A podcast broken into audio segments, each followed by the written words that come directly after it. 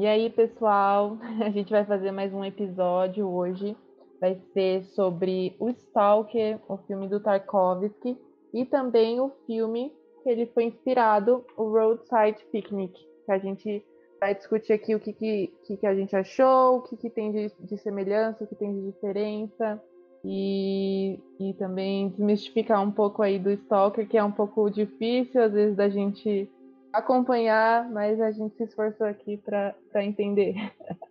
A gente vai falar também, né, sobre o livro, como foi baseado, e se se der tempo eu falo também sobre o jogo, né, porque também teve um jogo de computador que foi baseado muito mais assim no, no livro do que no filme, né? Ele, o jogo ele tem muito mais semelhanças com o livro. Porque é importante a gente dizer que o filme ele é praticamente baseado na última parte do livro, mas vamos por partes. E não tá claro só eu e Johanna aqui. Né? A gente também trouxe um convidado. O convidado é o Diego Sextito, que faz o Ontocast. E se apresenta aí, seu Diego. E aí, pessoal? É, sou Diego, sou é, apresentador lá do OntoCast também, junto com o Gabriel. E sou um entusiasta de ficção científica aí, né? Sou, eu gosto muito de livros de ficção científica, principalmente esses, assim, da, da década de 70, década de 80, que eu acho que contém aí as melhores obras do gênero a famosa segunda onda da ficção científica, que vai ter ali Philip Dick. E exato, exato. antes de vir aqui gravar com vocês, eu tava ouvindo algumas alguns podcasts, algumas análises sobre ficção científica e ouvi um especificamente sobre esse livro e fala justamente das influências é, filosóficas e tudo mais que a ficção científica da segunda onda vai ter e diferenciar também com a ficção científica clássica, né? Os caras falam sobre as diferenças que tem, por exemplo, das obras dos ficcionistas de ficção científica da Rússia dessa época, como por exemplo a obra do Asimov, né? que é da primeira, primeira escola. Vamos falar que você vai ter uma diferença que se percebe muito na, na questão. As pessoas falam né, que existe ficção científica hard, né? Que é aquela ficção científica mais, fix, é, mais científica do que ficção, né? Que, onde a narrativa. É, eles, eles, eles diferenciam basicamente assim. A hard ficção científica ela seria guiada pela ciência, né? A, a, narrativa se baseia na, na ciência por trás daquela ficção, enquanto que na soft é o contrário, né? Que a, a, a ciência ela é um recurso narrativo, para onde é, essa, essa ciência ela vai se moldar para para as necessidades narrativas do autor. Nesse sentido, eu considero que essa obra ela é soft, né? ela não é uma ficção científica hard, ela é a ciência que está contida ali no livro e também filme, né, principalmente filme, ela é mais um pano de fundo. A, a obra não é baseada na ciência que está sendo proposta ali. É o contrário. Né? Aquela ciência ela está sendo construída em volta daquela narrativa que o, que o, que o filme e o livro estão tentando construir. O que, é que tu acha disso, Ana? Ah, eu acho que, que faz muito sentido. Inclusive, eu ia lembrar, assim, o primeiro capítulo do livro é uma entrevista com um cientista, né? Como se ele estivesse ali naquele momento.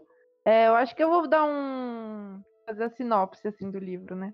Para eu poder explicar o que, o que tem a ver com o que você disse.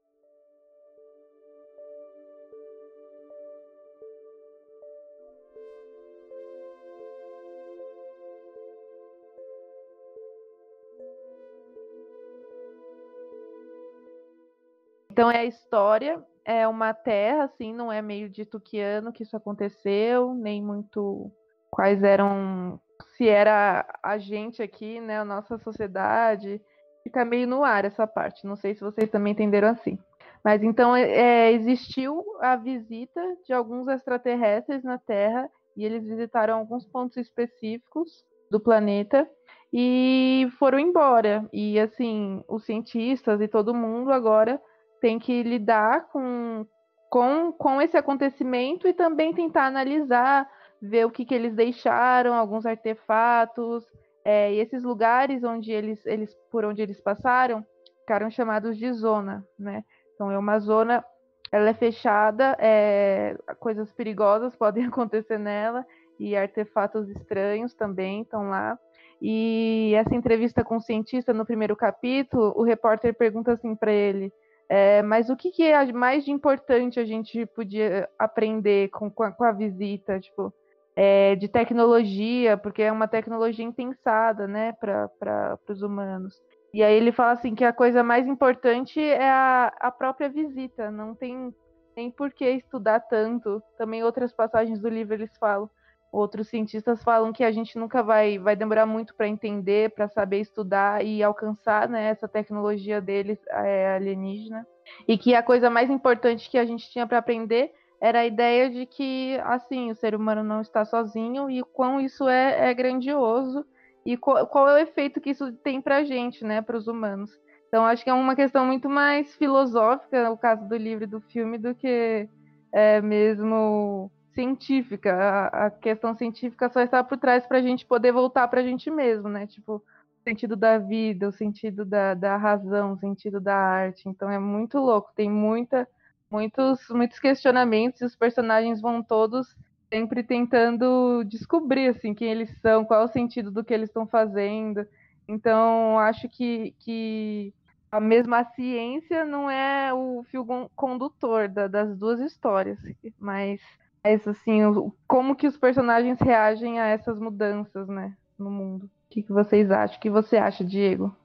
É, eu concordo. Eu acho que é, é uma obra de, de soft sci-fi, né? Tipo, a ficção científica, ela não é, é ela não é hard, ela, tipo, a ciência, ela não é a, a, motivação por detrás da narrativa. Ela tá ali como uma, como auxiliar, né? Embora, é, eu acho que eles fazem muito bem essa, essa questão de pontuar as diferenças que, que esse tipo de tecnologia desconhecida é, causariam na sociedade. É, em primeiro lugar, a, a, própria questão das zonas, né? Que você tem toda uma todo um, um aparato militar deslocado para esses lugares, né? É, isso, de certa forma, é uma tentativa de, de prever como, como a humanidade reagiria a determinado tipo de evento, né? Que é comum em, em obras de ficção científica, né? Porque é, você tem um evento e os autores tentam é, fazer toda uma amarração em torno daquilo é, para que seja verossímil, né? a, a organização social que vai é, se dar depois daquilo que, que acontece que não estava que, que, que não está na nossa sociedade, né? Então é, é bem interessante isso. É, outra questão é, nesse sentido é, é que eles pontuam isso no livro várias vezes, né? De que a, como, como as coisas são utilizadas quando elas são extraídas da zona, né? É, muito provavelmente elas não são utilizadas com o propósito pelas quais elas foram inventadas. E aí você vê que é, algumas coisas começam a impactar no, no, dia a dia das pessoas, né? Como é, coisas que são utilizadas como baterias que duram talvez para sempre, né? E coisas do tipo. É, e, e aí, é, uma reflexão interessante, até filosófica, a respeito disso, né? É de que faz diferença a, a forma como nós utilizaremos essas coisas, né? como, como, eles, como, eles, utilizam essas coisas, não ser é, ligada diretamente ao propósito original delas, né? Tipo, as coisas inventadas, mesmo por nós, né? Elas, elas podem ser utilizadas como tecnologia é, somente da forma que elas foram é, tipo, feitas com aquele sentido, né? Tipo, a gente não pode descobrir aplicações diferentes para elas e tal. Então, é, nesse ponto de vista, embora se trata de uma soft sci-fi, é, essas implicações que essas novas tecnologias têm, né, que, que são extraídas das zonas, é, é muito interessante notar, porque é muito bem feito, é tudo muito bem amarrado, né? Enfim, eu acho que é, essa, essa é a parte principal que eu, que eu gostaria de falar, né, a respeito disso.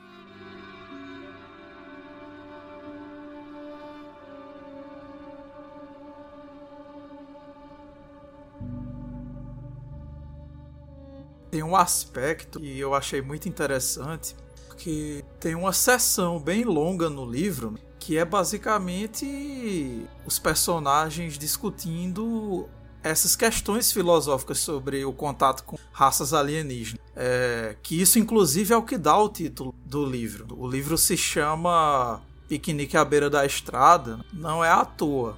Por que, que é que eles se chamam? Vou, lá, vou logo dar esse spoiler, né? Mas o título, o título do livro, ele é jogado numa conversa entre dois personagens e eles dizem: "Então, como é que seria o contato da humanidade com a raça alienígena que tivesse uma tecnologia superior à nossa?" E o cara fala: "Imagina que você tá Imagina que você tem um, um, bando de animais. Esses animais vivem numa floresta que fica à beira de uma estrada. E esses animais, eles obviamente, serem, por serem seres irracionais, é, que não têm a, a, a, compreensão, a tecnologia, etc., que os seres humanos têm, eles veem um grupo de seres humanos que está indo viajar, parar na beira da estrada para fazer um piquenique.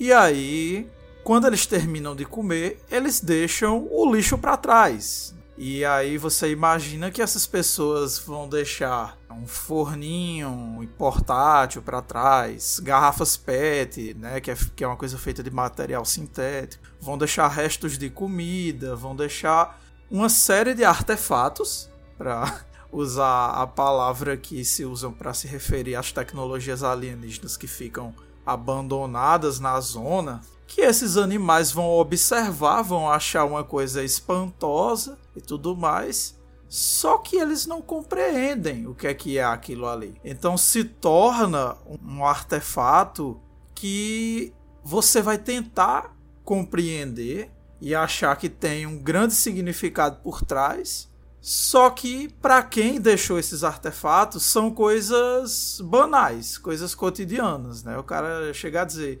talvez todas essas coisas aqui da zona que a gente acha tão espetacular, que a gente acha coisa de outro mundo, literalmente, né? Talvez seja os restos de um piquenique que feito na beira da estrada, né? É, coisas que para os alienígenas são completamente banais, só que por serem coisas que vieram de outro mundo, além das é, implicações, obviamente, físicas e tudo mais, né, do que um, um elemento alienígena pode ter, questões de, de radiação, de transmissão é, de algum vírus, alguma bactéria, alguma coisa qualquer que seja completamente alienígena, completamente estranha para a nossa vida na Terra, né? São coisas banais. É, é, é, como tem uma outra analogia, eu não me lembro se isso foi feito exatamente no livro, mas que eu vi ser usado em uma resenha, né? Que seria como você levar para o Isaac Newton, né, um dos grandes gênios da, da, das leis da física, você levar para ele um micro-ondas, né? E esperar que ele saiba o que, que é aquilo ali, qual é o que é que significa toda a tecnologia que tem por trás, como utilizar aquilo. Vai ser uma coisa completamente alienígena para ele, porque você tem passos entre a nossa tecnologia e a tecnologia do século XVIII, ou entre a nossa tecnologia e a tecnologia dos alienígenas que não foram dados por nós para que seja possível compreender aquilo ali, né? E você fica nessa fica nessas questões filosóficas, existenciais, né, sobre o, qual é o verdadeiro significado desses artefatos que aqueles alienígenas deixavam para trás. Mas eu tô eu tô me adiantando aqui. Eu queria que vocês comentassem sobre a narrativa, né, do livro, o que é que, que, que vocês acharam desse da história, dos personagens, etc.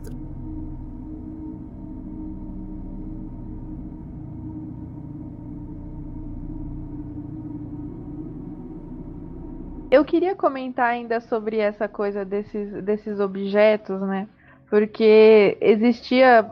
Não só eles existiam ali, mas toda a questão e os personagens do livro, eles têm um comércio, assim, né? Desses, desses objetos. Então, além de ter essa parte assim mais filosófica, que, que talvez fica muito nas entrelinhas. Tem mais essa parte que eles conversam, né, sobre isso abertamente, mas o resto da, das, do que acontece da história é, é, tudo muito prático, assim, né? Então eles têm um, um tráfico ali desses desses objetos e eles precisam, sei lá, ganhar vida e eles precisam saber como que eles vão, vão viver, eles, se eles vão ser presos ou não, se eles vão ter dinheiro ou não. E é meio que eles têm esses momentos em que eles param e eles pensam, né? Mas qual é o sentido disso que eu estou fazendo? Será que eu preciso de mais dinheiro? Para que, que servem esses objetos? É, o que, que eu estou fazendo aqui? Então é muito legal que também tem essa outra parte muito cotidiana, né? De tipo, tá, eles vieram, deixaram isso aqui, tem um cientista estudando, mas vamos seguir a vida, vamos, vamos fazer um dinheiro. E acho isso interessante, como articula, né? É uma coisa tão, tipo, grandiosa que seria a descoberta de, de vida inteligente, né? Fora da Terra, com, sei lá, a vida de um cara que morava ali naquela cidadezinha e de repente tem que lidar com, com essa transformação. E como que ele vai reagir, o que, que ele vai fazer sobre isso, que, que emprego ele vai, vai escolher. É muito, muito interessante isso também, que também fala muito da, da vida dos personagens, né? Quem morava ali, uma parte da população no livro, né? É isso. Acho que a maioria das coisas que a gente está falando por enquanto é do livro. É, uma parte da, da população ficou cega, algumas pessoas ficaram deficientes. É, então, eles foram muito afetados, assim, negativamente. E, e tá todo mundo meio perdido, assim, meio tentando entender o que vai acontecer. Tem uma frase também que, que personagens falam que Antes era muito claro a divisão entre passado, agora e o futuro, é, mas agora parece que a gente já está no futuro e o futuro e agora eles ficam se conversando o tempo todo.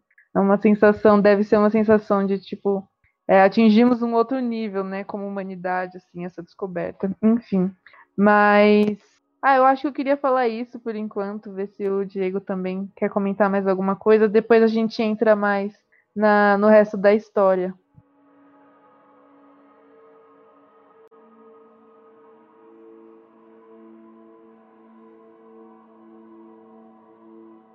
Ah, eu queria falar mais uma coisa a respeito da, é, da, da, relação da tecnologia e tal, né? É, tem uma, uma passagem também no livro que é, que é muito interessante, né? Que, tipo, embora o Gabriel disse faça muito sentido, né? É uma tecnologia que a gente não consegue é, entender porque faltam muitos passos para a gente chegar lá, né? Então é uma coisa que é, é incompreensível mesmo. Mas, assim, é, mesmo, mesmo essas coisas, né? Que a galera tira da zona é, esses artefatos e eles fazem coisas que a gente não consegue entender muito bem como eles fazem, ainda existe um certo sentido em como eles operam, né? É, eles, assim, é, o, quando é, o, o Red fala, por exemplo, que é o personagem principal, fala, por exemplo, das carecas de mosquito, né, na tradução brasileira, né? E aí ele fala isso para o cientista, o cientista fala em zonas gravitacionais, né, de hipergravitação e tal. Você vê que já tem uma compreensão de um certo sentido do que seriam essas coisas, né? É, mas aí, é, você é surpreendido por coisas completamente absurdas. Né? Por exemplo, pessoas que moram perto da zona se mudam para uma cidade diferente e naquela cidade é, começa a acontecer eventos absurdos. E aí é, você vê que tem coisas que não tem nenhum. É, parecem não ter nenhum nexo causal, né?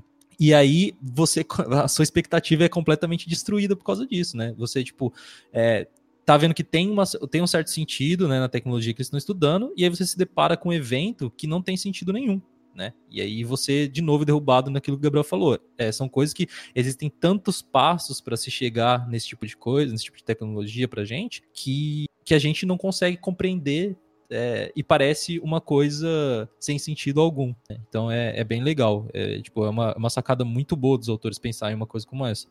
Tem quase um sentido assim de terror cósmico, sabe? É, me lembra tirando, obviamente, é, o racismo, a eugenia e todas as merdas antissemitas, né? Mas me lembra até um pouco a aquela obra do HP Lovecraft, né? A Cor que Caiu do Espaço, que inclusive foi adaptado agora para o cinema, um filme muito bom, inclusive eu recomendo, é um filme bastante interessante, né? Faz bem essa faz bem essa conexão de filme de terror com filme de ficção científica. Mas esse senso de completo estranhamento com aquilo ali, né? É como bem, bem como aquela analogia que foi feita sobre o micro-ondas, o Isaac é, que já foi inclusive falado por alguns, por alguns pensadores e também já é colocado em algumas resenhas feitas sobre esse filme, né? Que ele fala sobre também a questão de que muitas vezes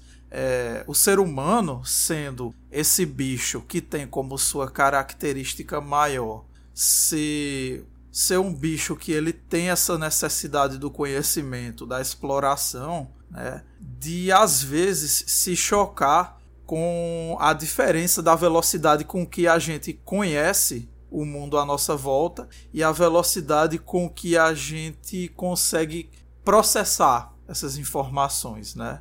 e também é, a disparidade que tem entre todo o conhecimento que a humanidade consegue produzir, mas ao mesmo tempo o desconhecimento que o ser humano tem sobre si mesmo, né? O quanto a gente sabe sobre a natureza das coisas do mundo em que a gente vive, mas o quão pouco a gente sabe sobre a natureza da nossa própria existência, né? além da disparidade entre o nosso conhecimento e o conhecimento dos alienígenas no livro, também tem essa disparidade entre o conhecimento científico a respeito da natureza e o conhecimento a respeito da, da nossa própria existência, né? De compreender os nossos desejos, as nossas necessidades, a forma como a gente se comporta no mundo, quais são as nossas reais motivações, né? E eu acho que isso entra no grande dilema é, moral, filosófico, psicológico que os personagens vão acabar adentrando quando eles vão ir, né, para a zona, para tentar encontrar ali os seus, os seus desejos internos mais mais profundos. Eu queria comentar sobre isso.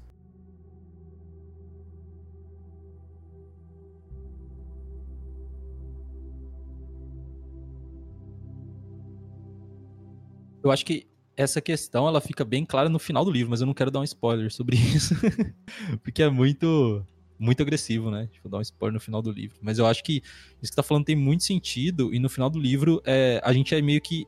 Bem, bem no final mesmo, né? Tipo, não é, é. É o final, vamos dizer assim, né? Então, tipo, é meio complicado comentar isso diretamente. Mas eu acho que essa questão fica muito clara, esse finalzinho. A gente pode não conhecer aquilo que a gente deseja, minimamente. E mesmo aquelas pessoas que têm um conhecimento muito, muito grande sobre alguma coisa, como era o caso ali, tô dizendo, chega numa hora em que é preciso conhecer a si mesmo e não sai, né? Tipo, não sai nada. A pessoa não, não consegue conhecer seus, seus desejos mais profundos. Então é. Eu acho que a, a sua, a sua fala vai, vai nessa direção e é muito, muito legal ver que talvez seja a conclusão do livro, né? É, vocês falaram do, dessa conclusão do livro, que é bem quando você tá ali, você chega nesse lugar da zona em que você pode ter os seus pedidos realizados, né?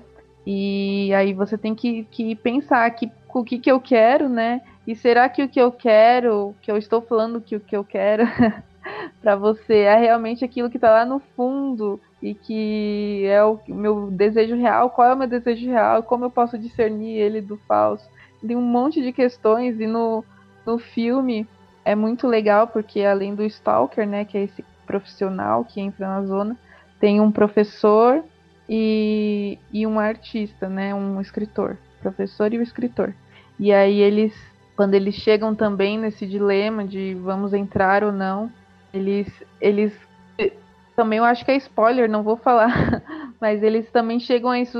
Será que eu vou realmente entrar aí? Será que eu sei o que eu quero? Será que eu vou ter aquilo que, que eu desejava? Ou, ou eu nem sei mesmo, né? Então é muito é muito louco.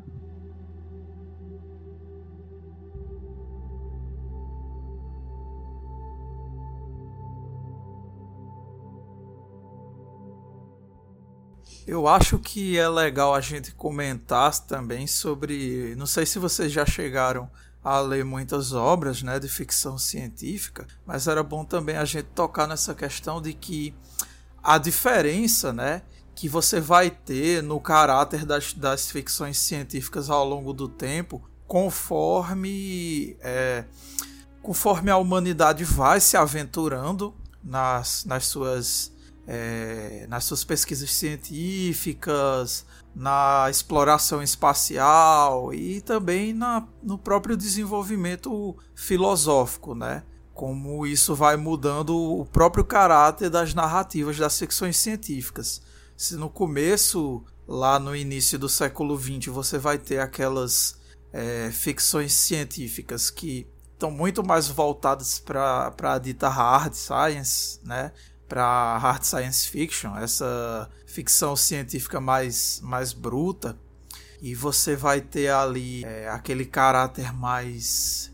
Ah, exploração das profundezas do mar, por exemplo, como você vai ter em 20 mil, é, 20 mil léguas submarinas, é, a exploração do espaço, tudo mais. Esse senso de, de se maravilhar com o que tem para ser conhecido enquanto que essa ficção científica que é feita nos anos 60, 70, 80, ali já com os, os aqueles atores, autores como Lip K. Dick, os irmãos Strugatsky, né? Você vai ter uma ficção onde a ciência ela é mais pano de fundo para ser colocado questões existenciais, né? Como você vai ver no próprio é, é que será se os androides sonham com ovelhas elétricas, né? Que vai ser depois o filme Blade Runner. É, que você tem toda uma questão existencial, né? Naquela, até naquela cena famosa do filme, com o suicídio do androide e tudo mais. Só pra dizer, gente, que tá, tá liberado da, da spoiler já, viu? A gente já tá com quase meia hora de programa. Eu acho que a gente pode entrar nas, nas questões mais, mais de spoiler, que vocês tenham coisas mais interessantes para falar. Que é, você aí, ouvinte, que não, não tiver lido o livro ainda, leia, é um livro curtinho e você acha ele também audiobook, é interessante, né? E eu acho que o livro dos irmãos Strugatsky ele é um, um exemplo excelente assim, né, dessa nova tendência na, na ficção científica. É, existem bons e maus exemplos disso, né? Eu acho que o, que o, o Stalker ele é um excelente exemplo dessa tendência, mas você vai ter também maus exemplos, né? Como por exemplo, é, quem gosta desse filme, por favor, me, me perdoe. Mas, por exemplo, com o Interestelar, né? Que a ficção científica é, é só um, um trampolim para um filme sobre ai, a família e tal, né? Que eu achei meio piegas assim, né? Mas já é, esse livro eu achei que ele tem uma, um, um, caráter assim nas discussões filosóficas existenciais dele muito mais profundo, porque são discussões muito universalizantes, né? Não sei se vocês concordam, mas eu achei as discussões filosóficas existenciais que tem nesse livro extremamente é, universalizantes, assim. Né? Falar da questão do desejo, do, do, da questão do autoconhecimento, da natureza humana e tal.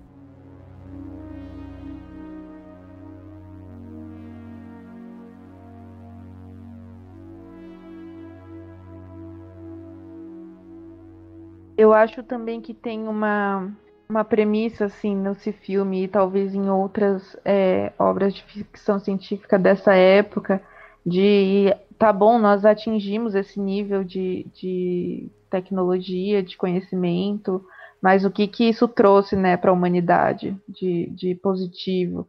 Aí tem até um, uma hora que, o, que um professor no filme fala, tá, mas as pessoas ainda estão passando fome.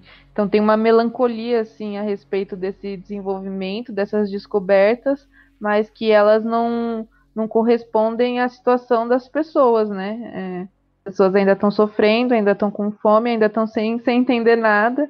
E como que a gente lida com isso, né? Com, com essas novas realidades? Eu acho que também essas ficção, ficções científicas desses dos anos 70, 80, elas também estavam meio que prevendo um pouco assim, e a, a, gente sabe que isso só vai aumentar a velocidade do, do avanço tecnológico é, vai aumentar também. E como que a gente tá, como que o ser humano, né, pode, que a gente pode pensar sobre isso, aonde qual é o nosso papel, qual é o nosso lugar aqui, tipo, a, ainda existe algo que a gente possa fazer assim. Acho que é meio uma questão de, de talvez de natureza humana mesmo. Eu queria que, que o Diego comentasse mais também o que ele acha sobre isso.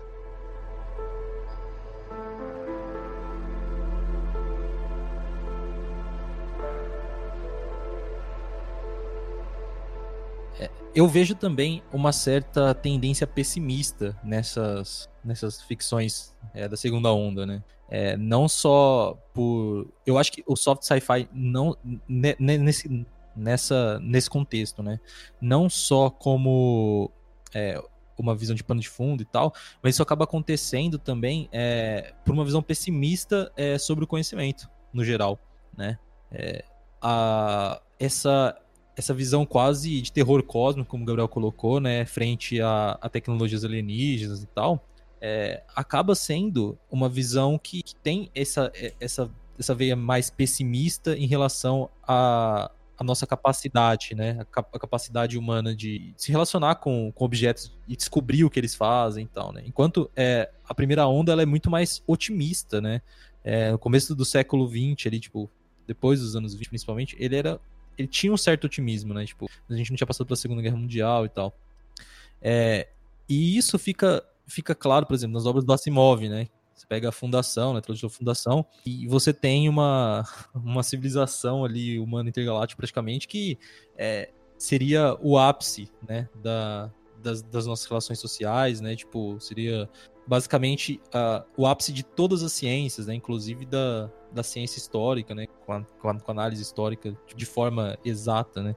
E a gente perde isso nessa segunda onda, né? Tipo, uh, as, as ficções elas começam a ficar mais pessimistas. E aí, talvez, é, eu acho que a tecnologia estavam presenciando, né? Tipo, já também é, repercute nisso, mas a, a questão da, é, da geopolítica também, né?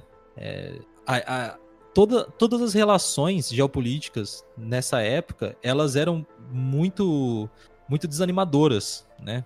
É, inclusive na União Soviética, né? Os autores são, são soviéticos. E, e isso meio que já se dá para perceber. Embora, é, de um ponto de vista soviético, né, essa obra ela seja muito politicamente correta. Por quê? Porque ela, ela de uma forma ou de outra, né, é, ela primeiro ela se passa num país que não, não é socialista, né? Tipo, isso a gente consegue perceber pela, pela forma como as relações se dão, né?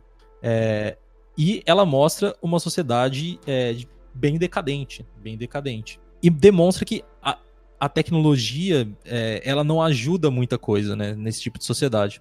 Então, é, desse ponto de vista, é uma obra muito politicamente correta, né? Porque ela não ela não é, vai contra a ideologia dominante da União Soviética, pelo contrário.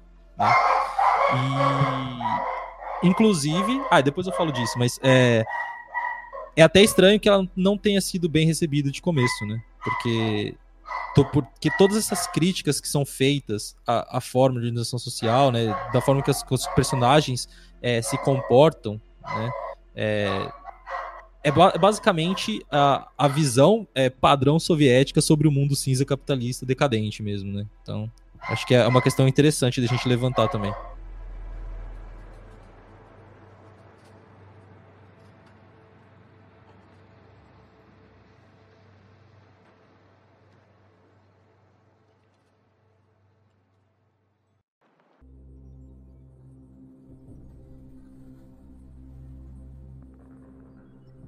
Essa questão que tu falou aí do, desse pessimismo e tudo mais, da primeira vez que eu li o livro, eu levei muito pro lado de uma, uma crítica do pró da própria estagnação, sabe? Da União Soviética. Uma coisa que eu achei interessante nas resenhas que eu li, né, foi também do, do prefácio. Eu não sei se esse prefácio foi para a edição brasileira, mas quando eu li, eu li uma edição que eu não sei se era dos Estados Unidos ou era da Inglaterra, mas basicamente tinha algumas considerações dos autores de ficção científica da União Soviética sobre a questão da censura, né, na, na União Soviética. E eles falavam do quanto é, o órgão de censura principalmente dessa época da segunda onda da ficção científica, né? Porque acreditem se quiser. É, eu achei, achei interessante que eu vi um cara, um cara postou no Facebook hoje. É, ah, porque o Chamaram Khrushchev de stalinista. Oh, nossa, que absurdo, né? Mas não entendem muito bem, não entendem muito bem o que, que, o que, que era exatamente esse modus operandi do, do stalinismo, né? E eu penso que é, isso respinga também nessa, nessa época posterior ao, ao, ao stalinismo. Não, não é meramente das questões, como é que eu posso dizer, políticas personalistas e, e, tudo mais dessa, dessa, por exemplo, dessa disputa entre do, do, do Khrushchev com o, o passado da, do governo de Stalin ali na União Soviética. Ele também avançou nas, nas práticas burocratizantes. Então, de certa maneira, sim, né? Ele tinha. É, foi uma continuidade do, do stalinismo. E isso foi, isso foi de mal para de mal a pior assim para os artistas. É uma coisa que vai acontecer com essa essa onda moralista, politicamente correta dentro da, da censura da União Soviética, né? Que os autores chegaram até a ficar espantados que a censura ficou mais incomodada com o fato dos personagens do livro falarem palavrões, é, deles serem alcoólatras, é, deles terem famílias desestruturadas, do que com a própria é, crítica. Como é a palavra? Da própria, daquela própria crítica subjacente que o livro deixa à, à estagnação do desenvolvimento humano na União Soviética, né? Que vai muito nessa linha do, da desigualdade entre o, o desenvolvimento científico-tecnológico do país, da, da União, com o desenvolvimento humano. Por aqui, de desenvolvimento humano, eu não estou falando naquele sentido, é, no, no, sentido dos índices econômicos do capitalismo, não. É mais do, do avanço mesmo do que a gente que é comunista vai chamar de emancipação humana, né? Eu, eu realmente fico preocupado assim com essa com esse pessimismo que se preocupado é a palavra certa. Eu fico incomodado com, com esse pessimismo, né? E, em algumas obras de ficção científica. Porque eu não sei vocês, mas eu acredito que, assim, é, é perigoso, é, é conservador, ou pior, mais do que conservador, é algo reacionário essa visão pessimista, né? Acerca da, da, do avanço científico. Por mais que tenha uma, é, uma razão histórica, política, geopolítica, material e tal, né, para esse pessimismo, né? mas ela é uma posição perigosa porque ela vai no sentido contrário ao, ao avanço da ciência que quer queira quer não a necessidade para para a emancipação humana. Né? E isso, isso é uma das coisas que fica ambíguo assim para mim ao analisar né, o livro, porque ao mesmo tempo que fala dessas questões dessa desigualdade do desenvolvimento humano e tecnológico, né, eu me pergunto do, do caráter, como eu posso dizer, desse caráter reacionário mesmo, né, que essa, essa visão pessimista tem, né. É claro que a gente tem que ser realista na nossa é, na nossa avaliação do, do, da própria forma como o conhecimento e a ciência é, são produzidos e, e, avançados dentro do sistema capitalista, mas a gente não pode se deixar cair numa crítica romântica reacionária né, da tecnologia e do desenvolvimento científico. O que, é que vocês acham disso? Eu, eu acho que eu concordo com essa questão de o pessimismo ser reacionário, é, com certeza. É uma ideia de que, como se existisse, estamos fadados a sempre errar e sempre é, estar à mercê do, do, da nossa natureza, natureza humana, e a gente não pode superar isso nunca, né? Mas o que eu queria pontuar, eu acho que talvez é, o pessimismo nesse, nessa obra, nos dois, no filme e no livro, ele, ele pode estar tá mais é, como uma crítica ao pessimismo do que uma reafirmação assim, dele.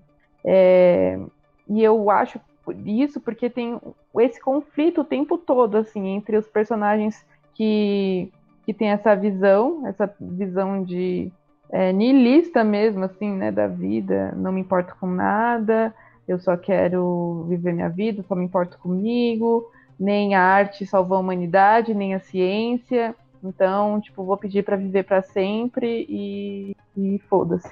Mas do outro lado, tem, no, no, por exemplo, no filme, tem esse personagem, o Stalker, que acho que nem é mencionado o nome dele. Ele, ele é uma pessoa deprimida, assim, ele fala várias vezes que não tem muito sentido na vida dele, e o único sentido que ele vê é a zona. E aí, naquele momento, assim, derradeiro, ele meio que descobre, e isso também acontece com o personagem principal do livro, ele descobre que a zona é a única coisa que faz sentido para ele. E para ele faz sentido porque é um vislumbre de esperança, é uma esperança para ele, para a humanidade, que ele pensa na, na filha dele, né, que tem alguma deficiência também. E eu acho que ele está sempre colocando, principalmente por causa dessa, dessa questão do ah, é, a lâmpada ali do, do gênio. Então você pode chegar em algum lugar e fazer um pedido.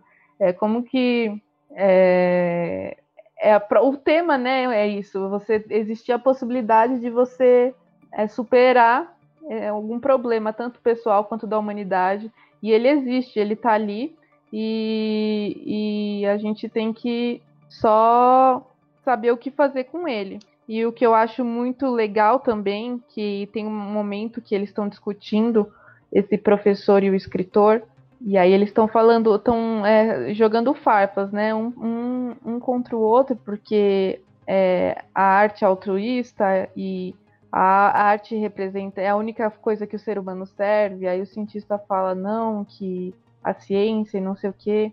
E aí eles meio chegam que a conclusão de que nada, né, vale a pena. E aí o Stalker fala que como pode falar isso, por exemplo, sobre a música?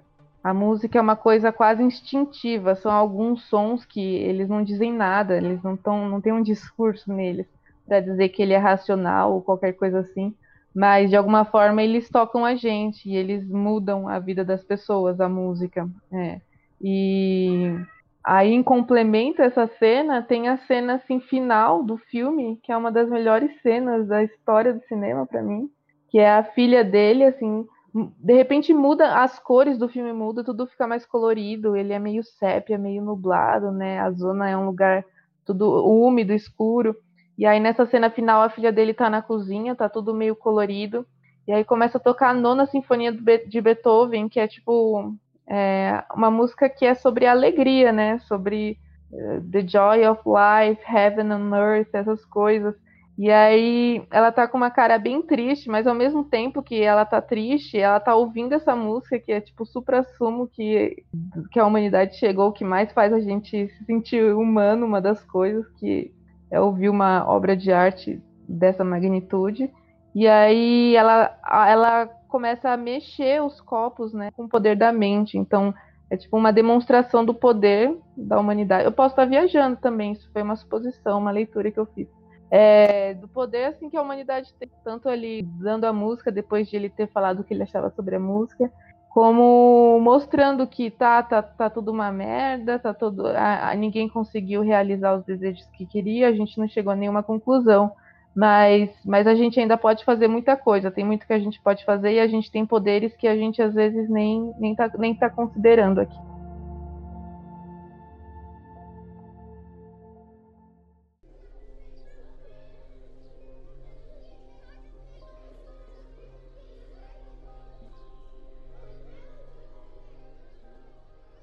Tem uma coisa sobre a questão da de qual é a funcionalidade da zona, né?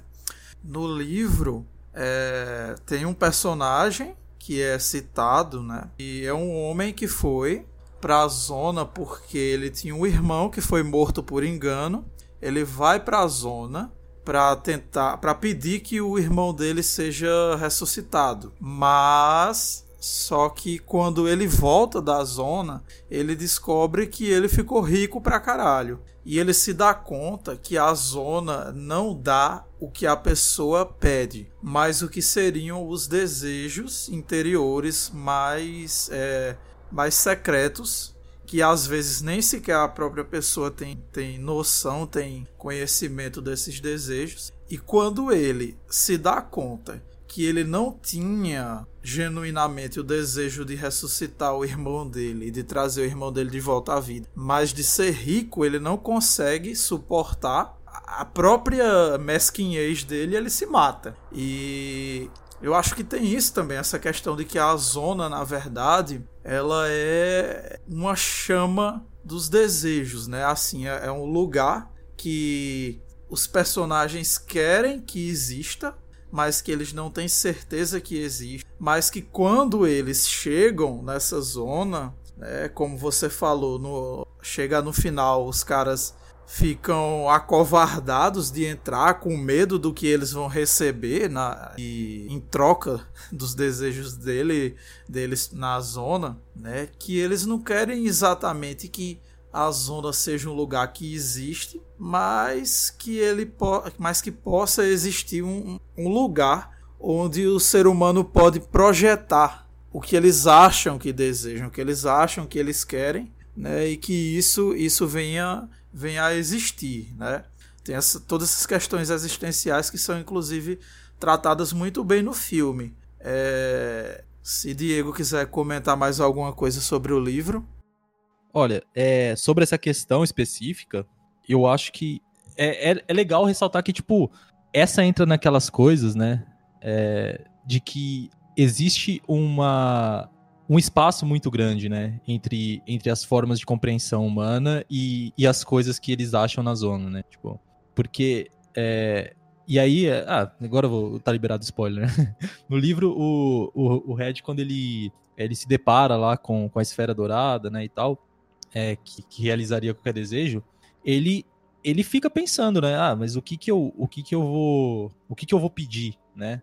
Porque até o momento ele ele foi, né? Ele foi para ele foi para zona dessa última vez só para pedir para essa esfera dourada para curar a, a né, a filha dele. Porque ela tava ficando cada. Pelo que eu entendi, né? Talvez eu tenha entendido errado, mas na minha visão é isso. É, ela tava ficando cada vez menos humana, né? E ele foi com essa intenção. Só que chegando lá, ao se deparar com aquilo, ele ele perde completamente essa, essa, esse desejo dele, né? Tipo, ele não, ele não consegue mais colocar aquilo em palavras, né? E aí é, é engraçado porque isso não importa, porque nem ele consegue consegue é, saber o que ele quer no final. Ele acha que quer uma coisa, mas ele não sabe de verdade, né? Se é aquilo que ele quer. Mas a esfera pode saber. A esfera vai saber né? A esfera vai conhecê-lo melhor do que ele mesmo. O que é, é totalmente absurdo, né? Se a gente pensar no que a gente sabe hoje. Se, se a própria pessoa não consegue é, decifrar aquilo que ela deseja, né? Como que pode ou, alguma coisa externa, um artefato externo, saber aquilo que, que a pessoa está desejando? Mas, né? É, existe aí esse, esse, esse espaço entre, entre as tecnologias que, que isso se torna possível, embora para nós seja uma coisa vista como impossível, sabe? E, e eu acho que essa essa questão, é, talvez, é, tirando de lado, claro, é, as questões existenciais mais, mais óbvias, é, é uma questão que, que me pegou constantemente no livro. É, esse, é, essa questão de, ter um, de, de não ter um sentido que, que, o, que, o, que o ser humano consegue colocar nas coisas, né? Mas mesmo assim as coisas funcionam do jeito que elas são, né? É, e aí, apelando um pouco para o meu realismo fanático, em questão de filosofia da ciência, é, é muito legal, porque a, determinadas coisas elas funcionam apesar daquilo que a gente pode ou não modelar que elas funcionam. E isso é uma coisa que para mim perpassa totalmente o livro. Talvez eu esteja lendo com uma lente é, colocada a priori, pode ser, mas é, para mim é, bem claro que talvez não tenha sido essa a a intenção dos autores, mas para mim fica claro que, que dá para se extrair isso do, da narrativa, saca? Sim, sim. Eu também fiz uma leitura bastante voltada para essa minha visão realista, né? porque eu considero que você pode também produzir uma narrativa, uma narrativa fantástica que ao mesmo tempo pode ser realista, né? É, tanto que a gente tem o próprio chamado realismo mágico. No futuro a gente pode fazer um episódio sobre, né? É, depois combinar com o Rano da gente fazer sobre isso. É, falar sobre, por exemplo, um Gabriel Garcia Marques. E eu vi por esse lado também, né? Que talvez isso seja uma mais um dos artefatos alienígenas que a funcionalidade a gente ainda não conheça, que a gente não consiga compreender, né? É... Diego, tu tinha dito que, que iria colocar depois uma coisa. Não sei se era isso que tu falou agora ou se é não falou. Não, era em relação a a política mesmo, né? É, sobre a censura da União Soviética. Que os autores, né? Tipo, pelo menos na, na edição que eu tenho, tem um pós-fácil, né?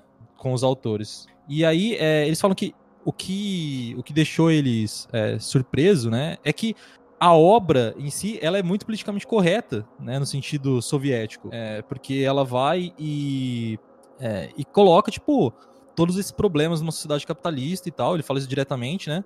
E que ele achou que, não teria, que eles não teriam nenhum problema para publicar isso, né? Só que não foi o que aconteceu. É, eles, a, é claro que a maior parte das, da censura que houve, né, foi em relação à a, a, a, linguagem dos, dos personagens, ao comportamento imoral deles, etc. Porque é uma coisa muito bizarra, né, se a gente for pensar bem. Porque o argumento dos, dos autores era que não, eles estão demonstrando real, uma, de maneira realista como era uma sociedade decadente capitalista, né? Ele fala com essas palavras mesmo. Mas é, os comitês, é, os comitês de, de censura é, artística soviética, eles achavam que a ficção científica deveria ser uma, um modelo é, moral para os é, jovens comunistas, sabe? Tipo, um negócio totalmente absurdo, assim, um moralismo é, bizarro, sabe? Totalmente antimarxista mesmo. E, e, é, e é, é bem interessante notar que essas coisas, é, de uma forma ou de outra, né, acabaram prejudicando muito a, a arte no geral na União Soviética, nesse período burocratizado e tal, né? É, não que, antes que é, me acusem de anticomunismo aí, né? que é a nova moda. É, mas antes que, eu acho que, tipo assim, não que isso não acontecesse nas sociedades ocidentais capitalistas. Acontecia de uma maneira diferente, né? As editoras também tinham suas formas de censura, é, existia uma censura é, prévia, indireta, que não existia na União Soviética, né? Que é a censura do dinheiro, porque fora da União Soviética só escrevia e só escreve quem, quem tem condições de se manter vivo, né? Enquanto traça tal empreitada aí. Mas isso também aconteceu na União Soviética, né? É, ao contrário de que alguns é, apologistas costumam dizer por aí, é, você tinha uma, uma, uma censura que não era só por motivos ideológicos. Ah, não, tá censurando porque é liberal, tem que censurar mesmo, que nem falam, né? É, mas censuravam por motivos pífios, né? Com uma moralidade bizarra e, e, vocabulário, e por vocabulário, porque o jovem não devia entrar em contato, sabe? Umas coisas que é uma, é uma é, chega a ser bizarro, sabe?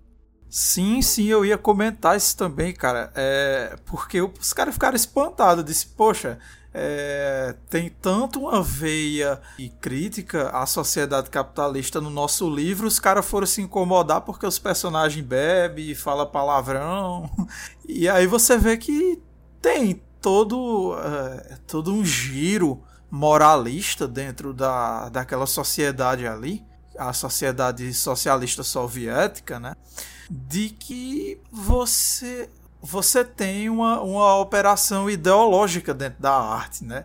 Não que isso não exista nas sociedades capitalistas, existe com certeza, mas de uma forma diferente, porque é, enquanto, no, enquanto no capitalismo você tem a operação ideológica na arte, por exemplo, principalmente na cultura de massas, onde você vai ter é, um endeusamento do imperialismo através de uma apologia do exército dos Estados Unidos em filmes de super-herói, por exemplo, né? ou uma defesa da, das ideologias liberais no modo de vida através da construção de personagens, é, os, os protagonistas que são os grandes vencedores e heróis e heroínas dos filmes são essas pessoas que têm essa personalidade é, capitalista, do, aquelas robinsonadas né, do, dos, dos liberais, do homem que, que se, se levanta puxando a própria, a própria alça da cueca sozinho né, e tudo mais.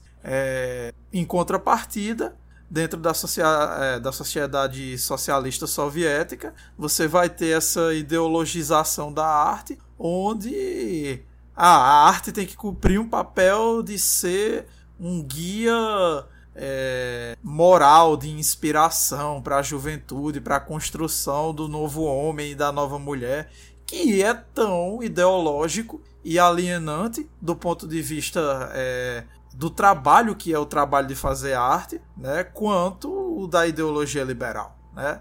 Isso tem que ser criticado e isso é criticado e esse pós-fácil aí ele também está presente na, na edição que, que eu ouvi eu dizendo que eu peguei o audiobook para ler o livro de novo mais rápido. E aí eu acho que a gente já acabou mesclando, né, nossas, nossos comentários do livro com também sobre o filme. Então eu queria entrar também agora no, nos comentários sobre, sobre o filme, porque o filme ele tem uma abordagem um pouco diferente, né, sobre, sobre essa história. Principalmente porque esse filme ele foi basicamente a, a redenção por assim dizer, do que o que Tarkovsky queria fazer em Solares, mas que ele não conseguiu fazer, né? Que ele se ressentia de ter tido que fazer um filme de gênero, né? Em Solares e que ele considera que ele conseguiu realizar, né? No Stalker. E aí, como o Ohana foi a última pessoa a ver o filme, né? Ela tá com o filme mais fresco na cabeça. Eu acho que ela pode começar a comentar o filme.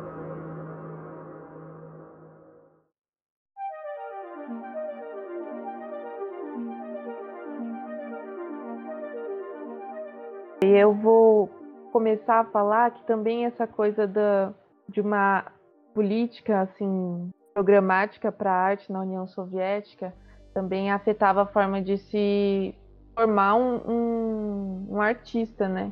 E lá é, eu estava lendo também que o Tarkovsky ele foi um dos únicos que pôde se afirmar como assim eu sou um diretor e eu tenho essa liberdade para escolher o, o que eu quero fazer tiveram também outros diretores que foram assim exilados mesmo e e como isso afeta a própria criação, né, das obras que eles fazem. Só um... a minha gata tá miando sem parar, calma aí. Participação especial linha. no é a participação especial no podcast aí. O, o os cachorros de Diego é, e a gata de Johanna. Ah, eu, eu acho que eu realmente me perdi. Eu queria que vocês comentassem, depois eu comento. É, Diego disse que não viu o filme, né? Eu, na realidade, eu vi, mas, cara, faz tipo uns 10 anos, eu acho. Caralho. é, pois é. Então eu prefiro não comentar. É, eu acho que a gente comentando algumas coisas, tu vai acabar lembrando, assim, vagamente do filme. Mas, então, acho deixa eu, deixa eu começar falando do filme, porque aí vocês vão pegando no tranco. Mas, basicamente, esse filme, o Tarkovsky, ele conseguiu fazer. É, acho que ele conseguiu desenvolver todas essas questões existenciais que a gente comentou aqui sobre o livro, que ele conseguiu traduzir no filme de uma forma assim que eu considero foi magistral assim. Para mim o Stalker é, é, é, assim claro eu considero todos os filmes do Tarkovsky obras primas assim né? Mas para mim o, o, o Stalker ele é a obra da vida assim né do, do Tarkovsky. E uma coisa muito interessante dos filmes dele que em Stalker não é diferente é que o Tarkovsky ele tinha aquela noção fazer um filme era esculpir no tempo. Né? O que isso quer dizer é que ele tinha uma noção de que a montagem de um filme ela tinha que ter é, uma, uma interposição entre estilo e substância que você acaba por dentro, dentro, do, dentro da linha do tempo do filme, fazer com que a pessoa que está assistindo o filme ela se perca é, na própria noção que ela tem do, do tempo, né? E eu acho que se você é, assiste de boa vontade, obviamente, um filme do, do Tarkovsky, isso é bastante efetivo. Né? Ele, ele consegue fazer você emergir na atmosfera daqueles filmes. É, e teve uma coisa que a, que a Ohana falou né, sobre essas questões da, de mudança na, nas cores no filme, e teve uma coisa que uma, uma das resenhas que eu assistir sobre o filme comenta é como ele usa a, a, as, as questões do preto e branco, do monocromático, melhor dizendo, sépia que ele usa no e o colorido para representar a própria atmosfera do ambiente em que os, os personagens estão, né?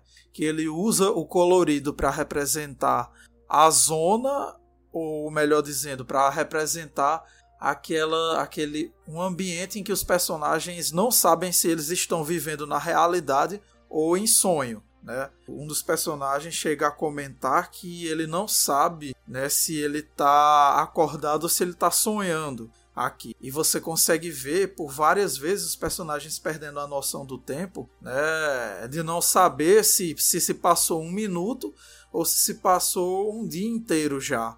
Né? Tanto que num determinado ponto do filme os personagens dizem: Não, agora a gente, a gente deveria parar para dormir. Só que ainda está fazendo o dia. Né? É, pode ter passado apenas alguns minutos do lado de fora da zona, mas ali dentro eles, eles já estão como se tivessem passado um dia inteiro. Né? E, eles ficam cansados e tem que parar para descansar. E nessa questão de perder a noção do tempo, a zona também é um lugar onde as próprias leis da física elas vão se manifestando de uma forma diferente. Esses alienígenas eles vêm para a Terra, eles é, aterrissam nos, nos lugares onde estão as zonas e nessas zonas a forma como a realidade se manifesta é totalmente diferente do que, do que acontece fora delas, né? Mas é um totalmente diferente que é interessante porque tem uma forma de manifestação que emula a, a realidade da Terra, mas que tem alguma coisinha ali que tá estranha, que tá é, fora do lugar, que os personagens então ficam sempre emergidos dentro de um vale da estranheza ali, dentro, dentro da zona, né? Tem sempre alguma coisa esquisita, né? Mas pode ser ao mesmo tempo os restos do piquenique à beira da estrada, né? É, que para eles são coisas completamente absurdas e estranhas e fantásticas, mas que para os seres alienígenas que fizeram contato com a Terra e deixaram essas zonas, né, são coisas completamente mundanas, né? É, e isso é muito bem tratado no livro, verbalizado, mas que no filme o, o Tarkovsky prefere construir através da atmosfera, né? Da atmosfera da zona, é, dos sentimentos dos, dos personagens tudo mais. E que eu achei assim que os três atores principais ali, né? Do o professor. Professor não. É, o artista, é, é o professor, né? Que é o cientista. O artista, o professor cientista e o stalker, né? É, eles fizeram assim umas, umas atuações espetaculares nesse, nesse filme. Inclusive o cara que faz o Stalker, ele é um, um ator bem renomado. Ele era um ator bem renomado na, na União Soviética. Ele participa de vários grandes, grandes filmes do cinema soviético, como por exemplo, é, tanto outros filmes do Tarkovsky como o filme sobre. Putz, esqueci o nome do cara, velho. O guru do, dos Romanov, ele, Rasputin. Ele faz o papel do Rasputin num filme soviético. Eu baixei esse filme, cara. Ele parece ser um filme muito foda. É... E essa questão do, do Tarkovsky conseguir fazer com que a gente emerja né, na, na atmosfera do filme é algo que quebra né, a, a, a dicotomia entre estilo e substância, né? Que é uma discussão é, dentro da estética sobre o cinema, né? Que é se sobre qual qual dessas duas qual desses dois elementos tem que se sobressair na construção de um filme verdadeiramente é, verdadeiramente artístico e tal. E o Tarkovsky conseguiu provar que as duas coisas podem se fundir, que você pode ter um que é profundamente estiloso mas que tem também uma, uma substância muito profunda. Não sei se a Alhan, que gosta desses debates artísticos, se quiser comentar algo isso sobre o estilo. Sim, eu quero. Eu, eu achei legal que você falou a questão. Como chama aquela teoria sobre o tempo no Tarkovsky? Esculpir no tempo? Isso, esculpir no tempo. Ele tem todos os filmes dele que eu gosto muito, tem uns, uns planos muito longos e é como se você tivesse ali do lado dos, dos, personagens. Não que foi uma cena que foi pega no momento exato que deveria ser. Começou o diálogo, acabou, acabou a cena. Você fica ali assistindo o que vai acontecer, se eles vão falar, se eles vão olhar para o teto. E, e dura muito tempo. É como se também ela estivesse parada em algum lugar. Tipo, colocar uma câmera numa mesa, numa cadeira, e aí você tá ali assistindo é, meio que espionando o que eles estão fazendo. Eu acho isso muito legal. É uma forma também, igual você estava falando, de colocar na atmosfera do filme. E fica muito menos artificial, né? Assim, muito que colabora com, com o que você falou sobre o realismo no, nesse, no Stalker. Porque esses planos, eles, eles eles fazem você se sentir como, como se estivesse lá e é um filme longo também, meio arrastado. Se você não estiver disposto, igual você falou, Gabriel, você tem que saber que você vai sentar e não vai ter tanta, tanta ação assim, mas é exatamente sobre isso, é sobre mais sobre as sensações, como que você experimentaria estar ali. É um lugar. É, é, as cenas são bem todas úmidas, escuras, quando eles estão na zona, mesmo tendo as cores mas é tudo meio pegajoso, meio fedido, muito pântano. Então é como se fosse mesmo uma, uma jornada, né? Uma travessia que você vai tendo que passar por vários obstáculos é, físicos, mas também tem que descobrir, tipo, quem eu sou, o que eu quero. Eu acho muito, muito foda e como esses personagens também se interagem. É como se cada um tivesse ali defendendo uma, uma visão de mundo, né? Assim, e eles têm que tentar e chegar em algum acordo para poderem tomar alguma atitude, mesmo cada um é, tendo alguma ideia sobre o que é a zona e o que eles estão fazendo lá. É, vou, vou ver o que mais que eu, que eu tenho para falar do filme. Tem também o personagem do. É, personagem, entre aspas, né? Mas de certa maneira é um personagem, né? O personagem do cachorro, né? Que, que ele encontra na, na sala, né? A, a a famigerada sala onde está o lugar onde os seus desejos são, são realizados. Essa, essas resenhas que eu estava vendo sobre o filme, agora sobre o que fala que o cachorro, ele em contato, né, com os seres humanos, ele é bem um, um análogo dos seres humanos em contato com essa tecnologia alienígena. Como será que, que esse esse cachorro vive ali na zona, né? Porque os seres humanos na, dentro da narrativa dos, dos que eles procuram a zona para é, realizar os seus desejos. Mas um cachorro, sendo um animal irracional, ele não tem noção dos seus, dos seus próprios dos seus próprios desejos. Então, de que forma é que seja lá como for que se manifeste a consciência, vamos dizer assim, entre aspas, de um cachorro, de, de que forma seria que essa consciência se manifestaria é, através da realização dos desejos que, que a, a zona oferece. Né? Quais será que são eventos bizarros que acontecem dentro da zona que não são manifestações né? É, da zona tentando interpretar os desejos do, do, do, cachorro, né? Que tem isso também, que uma tecnologia alienígena, né? Por ela não conhecer a forma como funciona os próprios desejos, a própria psique do ser humano, né?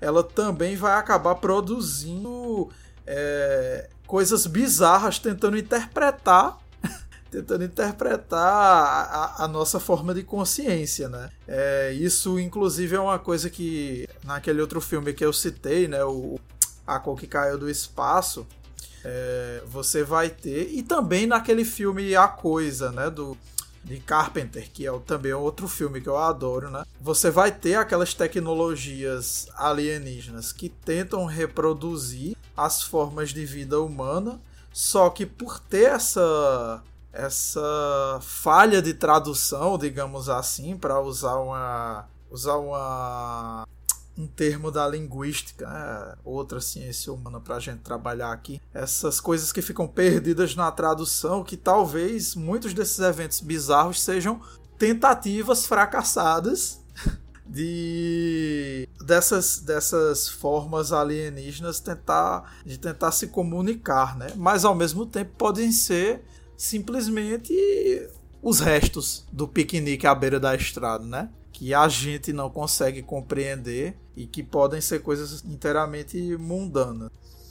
E aí isso Essa acaba coisa sendo... do, do, desejo do. Sim. Ah, desculpa.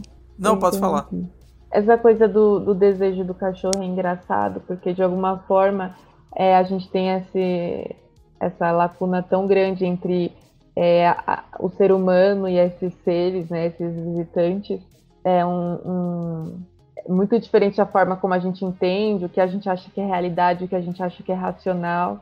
E que é tão. Pode ser que para essa coisa, né, que vai descobrir os desejos de todo mundo, nossos desejos são tão irrelevantes, né, quanto do cachorro. Então pode estar o tempo todo ali realizando desejos aleatórios. É, porque o ser humano mesmo, ele, é, os personagens mesmo chegam à conclusão ali de que, sei lá, não estão muito preparados para para chegar, né? não tem consciência do que querem sei lá, não é como se eles fossem é, muito é, muito conscientes. Eu lembrei de outro filme, de outro livro, quer dizer, que é do Arthur C. Clarke. Não sei se vocês conhecem. E aí ele tem um livro que chama O Fim da Infância, eu gosto muito. E aí ele meio que o tema, assim, a história do livro chegam também uns, uns, visitantes que também não falam muito porque estão ali, é, mas a gente vai descobrir, o enrolar do livro, que eles querem que a humanidade saia da, da sua infância, né? Que eles atinjam um novo nível de consciência. Então, como um despertar, assim. E é meio como se também no, no Stalker a gente não tivesse ainda nesse nível, né? Do, tipo, desses seres que a gente não, não compreende a gente tá para eles como cachorro. Achei muito engraçado essa, essa analogia. Sim, sim. Essa, essa coisa, né? Da tentativa de você tentar interpretar outra consciência. E aí você falou dessa questão do, dos desejos e tem né, uma cena no filme que um dos personagens mesmo ele fala, né, que tá, mas Será que eu sei mesmo o que é que eu desejo? Será que eu sei o que eu não desejo? Né? Será que eu tenho realmente consciência disso e tal, né? O Tem uma filme que vai colocando assim, essas questões. É, vocês também falaram. Tem uma hora que ele fala falar. É que os caras perguntam o escritor e o professor, mas por que você não entra, né, no, lá na sala e faz um desejo de você mesmo? Aí ele fala: ninguém tem que lidar com um monte de coisa que vai sair aí desse meu desejo. Eu não vou obrigar ninguém a, a tipo, lidar com as minhas merdas, assim, com qualquer coisa obscura que ele tem ali pra, pra, no fundo da inconsciente dele. Então acho, achei muito engraçado isso também. É, tem essa posição, né, de, é, de tanto ele viajar para a zona e ver o resultado, né? É, que ele tem medo do que, do que ele pode desejar. Mas ele vai para a zona em busca da cura para o que acometeu a filha dele, né? A filha dele, é, no livro, eu não sei como é que tá em português, mas em inglês se chama de Monkey, né? The Monkey, a macaca né, que fala que o personagem tem que pagar para as crianças brincarem com os, os filhos dos outros, né, acaba para ela para tentar, né, familiarizar ela com as outras crianças, para ela não ficar sozinha. Mas as crianças vão percebendo que tem alguma coisa de estranho com ela, né, e falam que, nossa, mas espera, será que isso que ela tem não é alguma coisa contagiosa e tudo mais? É, porque você também vai ter os efeitos, né, como eu falei lá no começo, que esses agentes estranhos também podem trazer, né? Radiação, vírus, bactérias e tudo mais. E algumas manifestações desses eventos estranhos está, por exemplo, né, em eles acabarem alterando a própria forma como a vida na Terra se manifesta. Né? Naquele filme Aniquilação você também vai ver né? Isso. É, no filme, nos filmes que eu citei também, A Cor que Caiu do Espaço, A, a Coisa, é, são esses, esses elementos do terror cósmico que é desse medo de que forma é que se daria, né? A, a, a nossa interação com raças alienígenas e quais são os efeitos que poderiam sair disso. Porque se no primeiro, na primeira metade do século XX a gente tinha uma visão muito mais Star Trek, da, do contato com seres alienígenas, né? A, na segunda metade, com a segunda onda da ficção científica, você vai tendo, depois das guerras, depois dos efeitos da radiação, né? É, que chegaram até a comentar que é, a zona também foi baseada na própria coisa real que aconteceu na União Soviética, né? Que os lugares onde você tinha os testes com energia nuclear e tudo mais na União Soviética e que aconteciam acidentes, né? Essas, essas cidades eram evacuadas e você tinha aqueles vilarejos abandonados por conta da radiação e tudo mais, né? Do, de você ter um efeito disso na, na ficção, de que você tem uma mudança praticamente assim de 180 graus, né? Da, da, da própria visão que as pessoas tinham da, da tecnologia né, da, e do avanço científico. Só que eu acho que o filme do Tarkovsky ele pega por outro lado, né? Ele pega mais pro lado de fazer essa discussão existencial, né? Não tanto da questão tecnológica, mas é, das questões existenciais que aquela que aquela aquele artefato, aquele evento estranho trazia, levantava né, sobre, sobre o desejo e sobre a natureza humana. Se vocês tiverem mais coisas para falar sobre o filme. É que me lembrou uh, você falando sobre como entender né, esse contato e quais são as, os limites de um contato entre um, um, ser humano e um extraterrestre que a gente não consegue imaginar né, que tipo de inteligência tem. Eu lembrei daquele filme, não sei se você viu, Gabi e Diego, A Chegada. Tem uns também uns. Porra, velho, esse filme é muito foda, bicho. É muito é foda. É muito bom e é tipo, em vez de tecnologia que eles estão trazendo, é, é, meio que uma linguagem, né? O que eles têm para oferecer para a humanidade. E isso pode parecer, né? Se você contasse sem se, ele, se, eles tivessem só falado isso sem contar como funciona, os seres humanos nunca iam conseguir entender. Que a linguagem é uma forma de interpretar a realidade, né? Assim, então, a partir, que ele, a partir do momento que os seres humanos pudessem se comunicar como esses extraterrestres, eles iam poder entender o tempo de uma forma diferente, ter outra relação com, com essa dimensão. Isso é muito louco, né? Sim, tem aquela ideia, né, de que a linguagem deles é, produziria a capacidade dos seres humanos de terem uma visão não linear do tempo, né? Trabalha com aquela questão que, inclusive, outra obra, né? Que é aquela série Dark, ela tem sobre a questão do tempo, né? Do tempo como não como uma coisa linear e nem como uma coisa é, circular, mas numa coisa, é, numa uma unidade dentro da, dentro da realidade que ela funciona de forma que não é meramente é, nem linear, nem uma coisa meramente cíclica, mas uma coisa que vai dando voltas né, em, torno, em torno de si mesmo, em que, que tem pontos de intersecção e tudo mais. Né? E a personagem ali do filme vai acabar chegando com, com essa visão é, dessas intersecções do tempo e tudo mais, né? Conseguir salvar a humanidade e tudo mais. Assim, é um filme que eu acho bem, bem legal, bem interessante, né?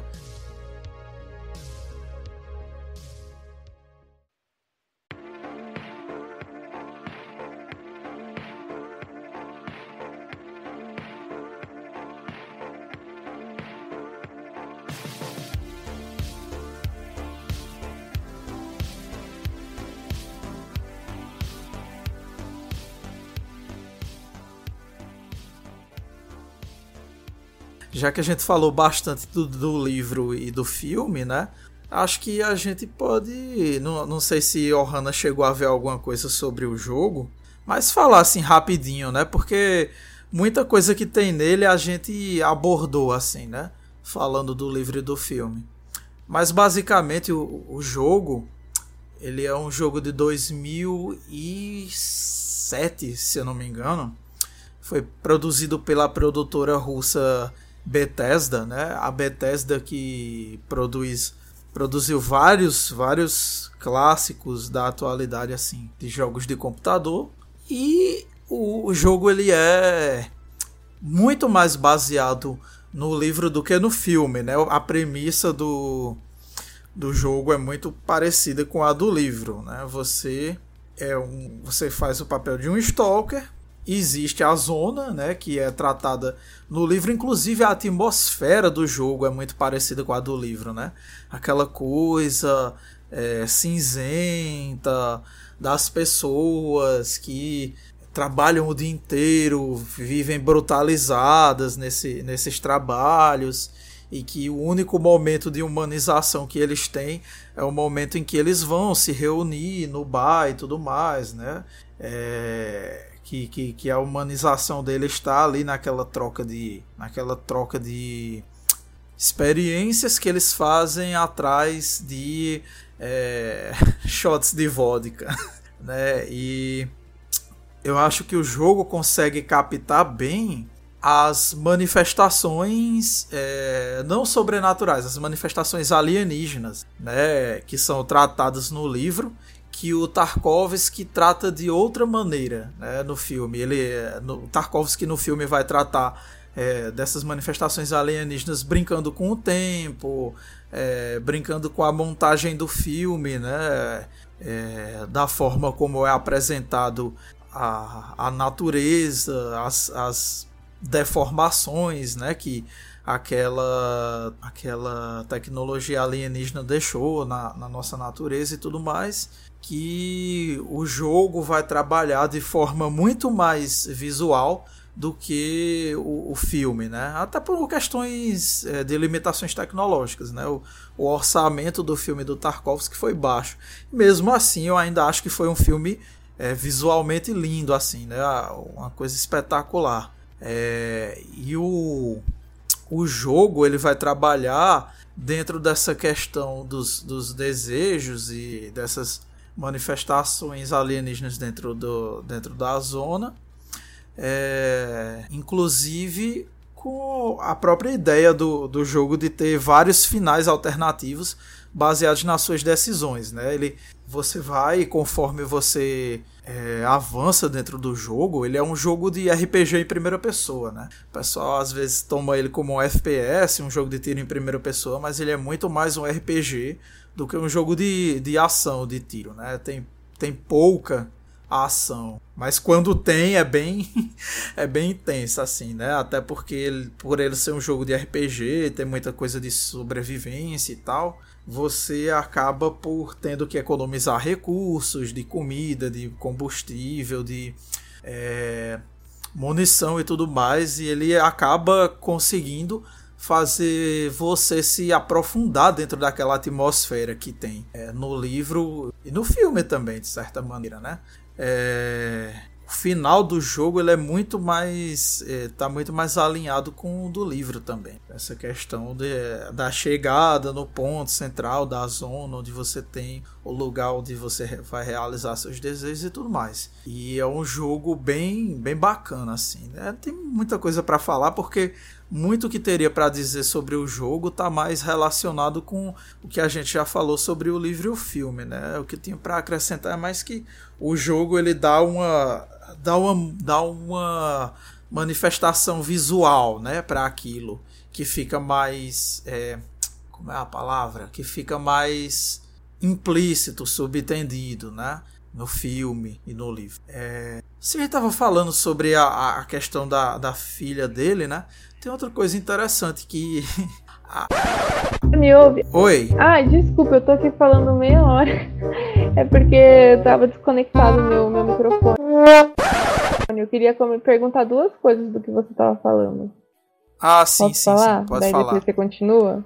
Beleza. Primeiro do que você falou do, do, do filme do Tarkovsky, não tem nada muito explícito mesmo, mas a gente fica, sei lá, aterrorizado, né? É, um, é uma ambientação num lugar que não mostra nenhuma ameaça, assim, nenhum momento tem uma cena de é, coisas pegando fogo, coisas sumindo, nada que seja violento, mas os personagens são sempre é, à espreita, assim, cada passo é minimamente calculado e você não sabe o que, que vai te esperar no filme, se vai acontecer alguma coisa muito assustadora.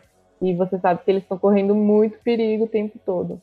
É, eu queria saber sobre o, o jogo que você estava falando, se eles ficam só dentro da zona ou se tem toda a história que também tem no livro. Tipo, da, do personagem principal, que tem a filha, mostra ele fora também, mostra ele no bar, essas coisas. Aí seria mais tipo, sei lá, um GTA. É, não, então, ele é um jogo de mundo aberto, né? É, mas ele se passa na zona, né? No começo você vai pro. Você até começa no mercado de penhores, né? Que é onde o pessoal ia é, trocar as coisas que encontrava na zona, trocar, vender e tal. Né? Mas é, o jogo ele se passa 99% na zona. É, ele não tem, ele não segue exatamente a história do livro, tipo, você não é o personagem do livro, você é um dos stalkers, né, que são, são descritos, né, e aí, basicamente, o, o jogo, ele é, ele tem uma história baseada no universo que existe ali dentro, dentro do livro. É, basicamente é isso. Ele funciona dessa maneira. Mas assim, voltando para o que eu estava falando é do filme, a questão da filha dele, né? E, e, também da família, né? É uma cena pequena no, no filme, mas é legal a gente falar que, tipo, ele volta para casa e a filha dele continua do mesmo jeito. Né? Tá lá. E como vocês estavam falando, ele dizia né, que ela parecia ficar cada vez menos humana. É, porque ela foi afetada pela, pela aparição dos aliens. E aí a menina basicamente era. É, ela tinha uma deficiência, né? No filme até mostra, tem que carregar ela nas costas e tal mas ao mesmo tempo ela tinha um poder de telecinese, né? Uma das cenas no final do filme, inclusive, é ela com o poder da mente, né, digamos assim, né, derrubando um copo no chão, um copo de no chão. E você tem essa dúvida, isso mais no livro, mas fica meio implícito no filme, né, que tipo, quais são as implicações para para a própria composição orgânica, né, dos, dos seres humanos que esse contato alienígena teve, né? Aí, se vocês quiserem comentar sobre isso, Diego tá muito calado. Se ele tivesse mais alguma coisa para falar do livro, do filme, se ele te lembrar de alguma. Ah, é, sobre isso eu gostaria de comentar alguma coisa do livro. No livro, né, pelo menos na versão que em português chamam ela de monstrinho, né? Ela vai. É, no começo, ela, ela tem algumas características diferentes, mas conforme o livro vai se desenrolando, né, conforme o tempo vai se passando, é, essas características vão piorando, né, entre aspas, né? Ela vai se tornando menos é, humana vai tomar essas características vão tomando conta dela. E aí o comportamento dela também começa a mudar no livro, né? O comportamento fica menos humano. E, e assim, é, essa não é só. É, é uma das coisas que aparece, né? Como uma modificação orgânica do ser humano. Mas tem outra questão que é os mortos que se levantam, né? A gente não chegou a comentar isso ainda. Né? Tipo, que é, tem um cemitério próximo à zona, né? E os mortos desse cemitério eles voltam à vida, assim, né? Tipo, eles não. Não da forma que eles eram antes, mas como, tipo, praticamente robôs de carne, né? Que eles, eles meio que retomam a sua vida ali, eles voltam para suas casas e, e agem mais ou menos é, de forma que, da forma que eles agiam antes. Inclusive, é, em um dos capítulos, o, o pai, né, do, do personagem principal, do Red, ele, ele volta, né, e ele tá morando na casa do Red, assim, fica lá, é, ele senta com eles, né? Quando o amigo do Newman vai visitar o, o Red tal, ele fica sentado ali com eles, né? E aí o Red até faz umas piadinhas assim com ele, né? Tipo, ah, não vou dar bebida para ele, não sei o que, vou deixar a bebida aqui. E meio que normaliza, né? Tipo, ter um, um defunto é, morando ali na casa, né? Tipo, é um bagulho bem, bem estranho. É, e aí até levanta a hipótese, ah, não, mas isso é, sabe, tipo, não faria mal para as pessoas conviver com com o defunto, né? E parece que não, né? Parece que é, eles emanam até alguma coisa que faz a saúde das pessoas ao redor melhorar, tá ligado? Então é, é, tipo, volta naquela estranheza, né? De coisas que a gente não consegue nem conceber uma explicação plausível para isso, né? Tipo, se a gente exercer a nossa imaginação o mais fundo possível e pensar em tecnologias capazes de fazer isso, a gente não consegue pensar. A gente consegue pensar em coisas que são é, mágica, né? Ou é, religião, que é uma forma de mágica, mas a gente não consegue pensar em, em formas é, racionais, científicas de, se fazer esse tipo de coisa. E é, eu acho que essas questões, quando, quando mexem primeiro com probabilidade, né, como aquela questão que eu tinha dito no começo, e essas modificações orgânicas, elas são, é, elas eram, né, muito distantes da realidade, e elas continuam sendo muito distantes da realidade. Então é uma coisa que para mim é, é bem, bem legal no livro. Essa questão aí, cara, do, do cemitério me lembrou até outra, outra obra, né? E é uma, uma série francesa Cara, e eu recomendo muito. É uma pena que essa série foi. foi... Não sei ela, se ela tá no hiato ou se ela foi cancelada, mas ela teve duas temporadas e eu fiquei com a impressão de. Ah, ficou em aberto, assim, né? Faltando contar o final da história na, no final da segunda temporada. E eu não sei se ela tá em hiato, se ela foi cancelada. Mas a série Le Revenant, ela tem até uma versão em inglês, também não sei se é em inglês ou americano, seria a versão original mesmo. Mas que basicamente conta a história de uma cidadezinha no interior da França. Ela foi inundada quando estourou uma barragem. E aí, depois que esse estouro secou e a cidade foi é, repopulada, né? Depois de um tempo, acontece um dia de as pessoas mortas voltam à vida só que elas não voltam à vida tipo, como zumbis, ou elas não voltam como. É, com a idade que elas teriam se elas ainda estivessem vivas. Não, elas voltam do jeito, do jeitinho que elas morreram, né?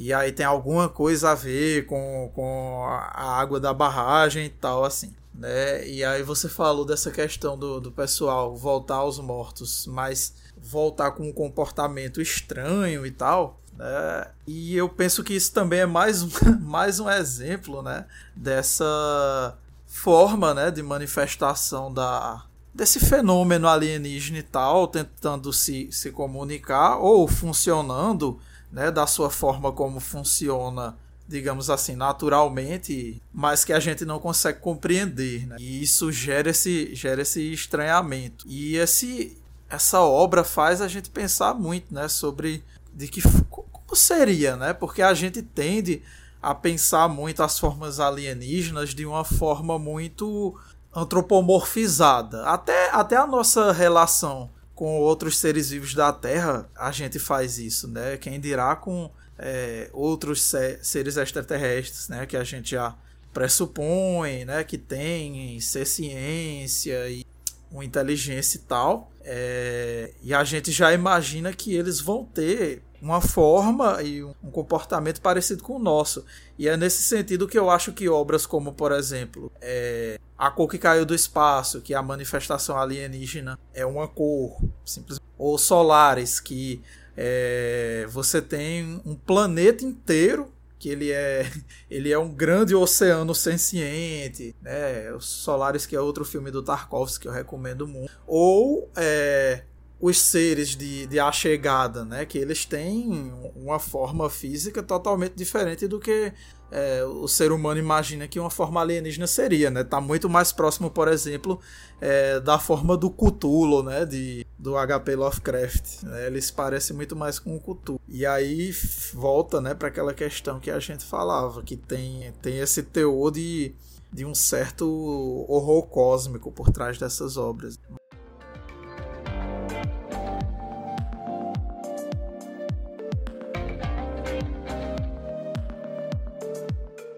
Eu quero falar só mais uma coisa, meio que sobre a ficção científica em geral. Que eu li um, um artigo do Frederick Jameson. Ele é um crítico literário aí, inglês, não sei da biografia dele. Mas ele, ele é bem interessante. Aí ele tem um livro inteiro que ele fala sobre as ficções científicas. E aí ele fala que criar, né, produzir ficção científica, a humanidade faz isso muito é, como uma tentativa de enxergar um futuro, né? Se apropriar desse futuro. e, e conseguir descrever ele para a gente não levar esse susto e se acostumando com as coisas que podem acontecer e também poder imaginar, né? A gente só vai conseguir construir alguma coisa de diferente que a gente acha que as coisas precisam mudar. A gente só consegue construir se a gente tiver essa capacidade da, da utopia, assim, de imaginar, mesmo que seja uma tecnologia que é completamente incompreensível, uma forma de vida, ou até outro sistema econômico, político. A gente precisa ter essa capacidade de transcender, às vezes, as, as, nossas, as nossas ideias, talvez. E eu acho que é por isso também que a, a gente gosta muito de ficção científica e de poder imaginar outras realidades né, possíveis, é, outros sentimentos possíveis também, porque é, muitas ficções científicas colocam a gente assim em xeque com com a nossa própria existência, né? Então é sempre bom a gente sair um pouco da, da nossa caixinha, né? De ah, isso aqui é desse jeito e vai ser sempre assim e eu vou aceitar e nem pensar sobre as outras possibilidades. Sim, e o é, Isaac Asimov, na, na crítica que ele faz ao 1984 do George Orwell, ele, ele faz justamente a crítica de que o, o Orwell está fazendo uma antificção científica, porque na obra dele, a obra dele, ele praticamente está estava antecipando essa essa tendência pessimista, mas claro, né, que eu não jamais compararia os autores da segunda onda da ficção científica com a, a merda do Orwell, né? Mas ele está praticamente antecipando aquele pessimismo. Você vai ter uma obra lá, uma obra que é pra, totalmente reacionária em questões científicas, né? Que o, o Asimov vai apontar que como é que você está escrevendo uma ficção científica onde você não consegue imaginar nenhuma forma, existência, vida ou tecnologia que seja algo mais avançado do que o que a gente esteja de certa forma até descolado das nossas tecnologias existentes, né? Ele, ele vai falar que, por exemplo, ele ah, tá escrevendo um livro que se passa no futuro, mas que os personagens estão escrevendo com caneta tinteiro e, e que estão é, que a vigilância do, do, do, governo sobre o povo é basicamente tipo uma versão é, atualizada da, das tecnologias de mídia de massa que existiam na década de 40, quando o livro foi escrito e tal. Ele disse assim, poxa, ele era tão ruim como ficcionista científico que ele não conseguiu nem sequer imaginar é, uma, é, tecnologia telefônica doméstica, a televisão, nada, nada disso, né? E, e aí ele vai, eu acho que vai nesse sentido que você está dizendo, né? Que é desse papel.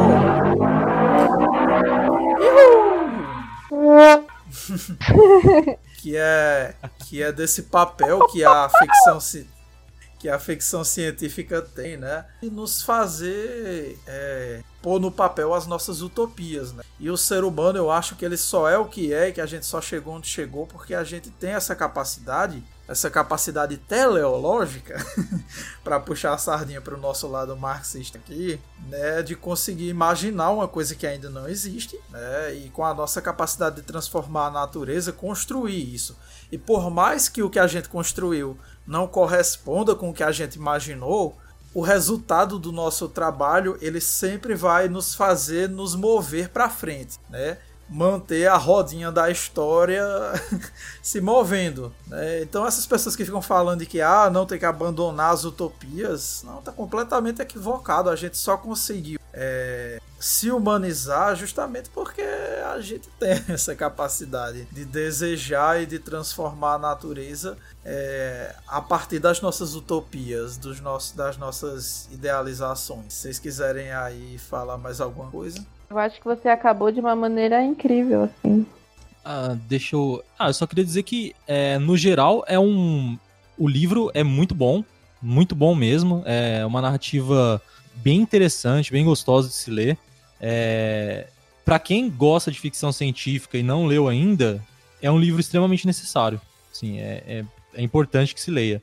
Para quem não gosta e quiser ler, vai gostar também, porque não é. Como não se trata de uma. De um hard sci-fi, não é aquela coisa maçante, né? Que você tem que gostar muito do gênero para apreciar e tal.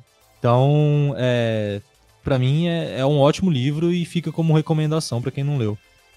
Se vocês tiverem mais livros de ficção científica para recomendar também, eu acho que esse momento de finalização é bom para fazer umas recomendações culturais também.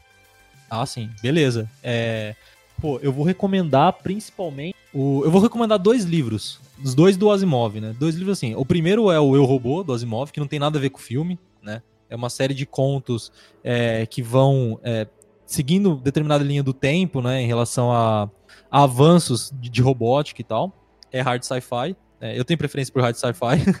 e e a, a, trilogia Fundação, né, que mostra essa visão mais otimista da ficção científica é, e nas coisas que a sociedade pode se aproveitar do avanço é, tecnológico e científico, principalmente. Eu acho que, principalmente para quem é marxista e estiver ouvindo, é, é muito legal porque, mesmo Asimov não sendo um marxista né, e tal, é, essa, essa visão de ligação entre o avanço né, é, produtivo humano e o avanço e o avanço social, ele existe muito forte no Asimov. Então, eu acho que é, é, bem interessante. A trilogia Fundação é talvez o livro mais, a trilogia mais importante de ficção científica da história até agora. Então, fica essas duas recomendações aí. Eu vou concordar com o Diego. É muito bom o livro. A gente não deixe de ler também. É muito fácil a leitura. É, você não quer parar, sim. É, quer saber o que vai acontecer, mesmo não tendo grandes reviravoltas, mas ele te desperta um milhão de, de questões, né? Sobre, sobre tudo, como a gente conversou. E o filme também, obra-prima, do Tarkovsky do cinema e é muito bonito. A gente fica de boca aberta cada cada cena parece que é uma, uma pintura. E sobre as recomendações, eu vou fazer uma que é O Homem do Castelo Alto, do Philip K. Dick, que é uma distopia terrível, um mundo onde o Holocausto não foi derrotado e a questão é, tem toda a questão política ali de como se daria a dominação alemã no, no, no resto da Europa, na África, e é muito bom, e também tem né, toda essa relação histórica. E outro livro que eu queria recomendar é de uma escritora, a Ursula Le Guin, não sei. Ela, ela é uma das escritoras mais conhecidas assim de ficção científica. E ela tem um livro plagiando Marx, que é Os Despossuídos, e também é, é meio que uma questão de como outras formas de organização social. Então tem uma revolução, não é na Terra, é um outro, outro planeta, mas é ocupado também por humanos e outros seres, mas humanos principalmente. E aí tem uma revolução nesse lugar, e aí eles não conseguem é, lidar com esse conflito. A única forma que eles chegam num acordo, os revolucionários, né? E a reação é desses, desses caras que estão se rebelando irem para a Lua desse planeta. Então eles têm que construir na Lua uma, uma nova sociedade. E aí tem toda essa discussão de como é essa nova sociedade e também da relação entre as duas. Em algum momento eles vão ter que, se comunicar por umas razões. Então é muito, muito interessante. E eu acho que é isso. Então, de recomendações, eu vou deixar que vocês conheçam, né? A obra dos irmãos Strugatsky, livro muito, o filme também. Vejam a outra adaptação de ficção científica do Tarkovsky, Solaris, que também livro e filme são excelentes. É, conheçam a obra do Arthur C. Clarke, do Philip K. Dick e principalmente do Isaac Asimov, que é muito interessante também é, alguns filmes para vocês verem. Os citados, né? A Cor que Caiu do Espaço, The Fim, é, o, A Chegada. Vão, vejam mais ficção científica, gente. É, é um, gênero bastante interessante. Eu acho que a gente devia mais assim é, se pegar olhando para as estrelas às vezes, né? Pensar no futuro que a humanidade pode ter, assim. É, é bom também ter um pouco esses lampejos de esperança, mesmo em obras que não são exatamente é, obras otimistas nem nada, né? a própria obra do Strugatsky, mas que faz você pensar sobre as nossas próprias dificuldades. Eu acho que pensar também dos nossos problemas, dilemas, dificuldades também é uma forma que ajuda a gente a, a avançar. Né? E, bom, é isso aí, pessoal. Esse foi mais um episódio do Dinheiro Elétrico e até a próxima. Dislike themselves in the looking glass, even the greatest stars. Dislike themselves in the looking glass.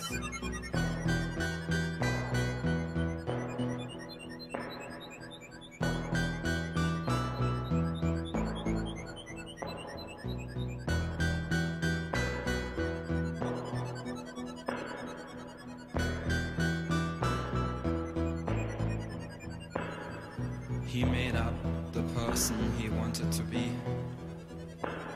and changed into a new personality. Even the greatest stars change themselves in the looking glass. Even the greatest stars change themselves in the looking glass.